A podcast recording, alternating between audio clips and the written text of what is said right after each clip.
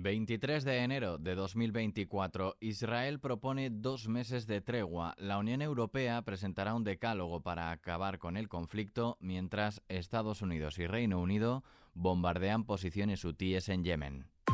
ISFM Noticias con Daniel Relova.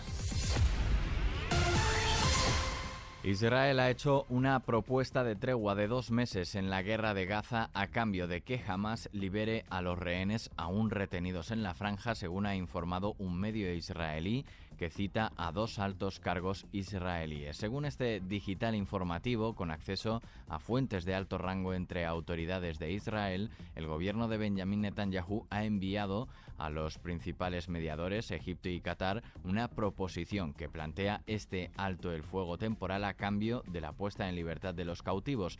También incluiría un intercambio por presos palestinos que serían liberados y un posible repliegue progresivo del ejército de partes de Gaza que empezaría con la retirada gradual de las tropas de los grandes núcleos de población. A su vez, a medida que se implementara el acuerdo, se permitiría el regreso gradual de los desplazados internos palestinos a Gaza ciudad y el norte de la franja. Israel calcula que unos 136 rehenes israelíes, incluidos unos 25 muertos, siguen retenidos en la franja y en los últimos días sus familias han aumentado las protestas ante Netanyahu para que llegue a un pacto y tome medidas para su liberación. Según este medio, Israel está todavía esperando una respuesta de Hamas a la propuesta, aunque las fuentes citadas indican que hay cierto optimismo de que sería posible avanzar según este marco. A la espera de ver cómo evoluciona esta propuesta, este lunes los ministros de Exteriores de la Unión Europea expresaron su respaldo a exigir una solución de dos estados en Oriente Medio tal y como solicita un plan de paz esbozado por el jefe de la diplomacia comunitaria, Josep Borrell, que contempla la creación de un Estado palestino y la normalización de las relaciones entre Israel y el mundo árabe. Netanyahu ya ha mostrado en varias ocasiones su negativa a la solución de dos estados. Borrell, consciente de la posición diferente del primer ministro israelí, ha recordado que Naciones Unidas ha pedido esa medida y que toda la comunidad internacional la apoya. Y mientras Estados Unidos y el Reino Unido han bombardeado de nuevo varias posiciones de los rebeldes hutíes de Yemen. Es la segunda operación conjunta de las dos naciones contra este grupo, tal y como ha informado el Pentágono. Un ataque respaldado además por Australia, Bahrein, Canadá y los Países Bajos. Los hutíes, respaldados por Irán, controlan extensas áreas en Yemen y han perpetrado numerosos ataques en el Mar Rojo contra barcos que, según aseguran, están relacionados con Israel o se dirigen hacia ese país en represalia por la ofensiva que el país hebreo lanzó sobre la franja de Gaza después del ataque del grupo palestino Hamas el 7 de octubre. Continuamos con asuntos del ámbito nacional. El ministro de Cultura, Ernest Urtasun, una petición propia, ha comparecido en la Comisión de Cultura del Congreso de los Diputados, donde ha anunciado una revisión de las colecciones de los museos estatales para superar el marco colonial. Uno de los retos que nos hemos propuesto, en línea con las recomendaciones internacionales, es establecer espacios de diálogo e intercambio que nos permitan superar un marco colonial o anclado en inercias de género o etnocéntricas que han lastrado en muchas ocasiones la visión del patrimonio, de la historia y del legado artístico. Existen compromisos internacionales asumidos por España. Estos compromisos se traducen en un proceso de revisión de las colecciones de los museos estatales dependientes del Ministerio de Cultura. Se trabaja en visibilizar y reconocer la perspectiva de las comunidades y la memoria de los pueblos de los que proceden los bienes expuestos. Fuentes del PP han acusado a Urtasun de importar debates de otros países por desconocer la historia de España.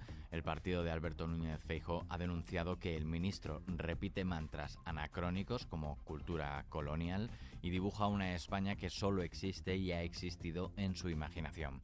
Al margen de este tema, el ministro de Cultura también ha anunciado la creación de una Dirección General de Derechos Culturales para luchar contra la censura y ha expresado su apoyo a la actriz Itziar Ituño de La Casa de Papel, entre otras grandes producciones, criticada por manifestarse a favor de suavizar la política penitenciaria con los presos de ETA y ha considerado que el trato que se le ha dispensado en determinados ámbitos no es de recibo.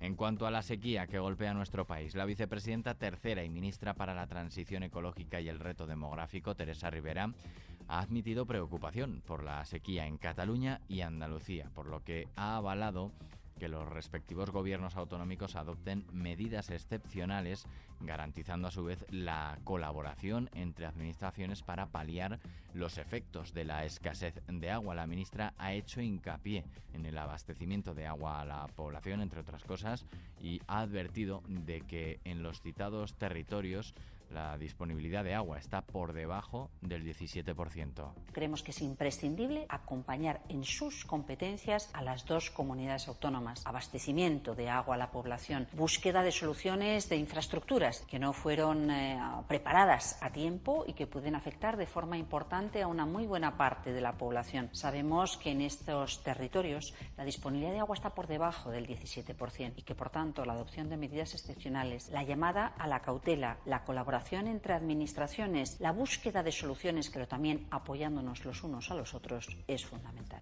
Rivera ha explicado que a pocos días de empezar el mes de febrero tendría que haber empezado a llover en octubre para contar con una capacidad de almacenamiento importante en prácticamente todas las cuencas hidrográficas del país. Sin embargo, ha señalado que tras tres años de sequía la preocupación por la disponibilidad de agua en el sur y en Cataluña es importante.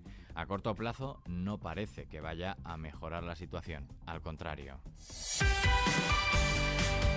Según el pronóstico, para este martes se prevén altas presiones en todo el territorio que dejarán cielos despejados salvo por el paso cercano de un frente atlántico que en el oeste de Galicia dejará precipitaciones débiles y nubosidad en las primeras horas de la jornada en el resto del norte peninsular sin descartar llovizna en el Cantábrico Oriental. Además se esperan nieblas persistentes en el norte de la meseta norte y se registrará la entrada de calima desde el sureste de Canarias. En cuanto a las temperaturas, se registrarán valores entre los 20 y 25 grados en algunas zonas, especialmente en el este y sur de la península, a excepción de las mínimas en el noroeste y las máximas en el Pirineo, donde descenderán, al igual que en zonas de la meseta norte. Con el tiempo terminamos este podcast de XFM Noticias con Susana León en la realización y Daniel Relova quien te habla en la producción. La música y la información siguen en XFM. Que pases un buen día.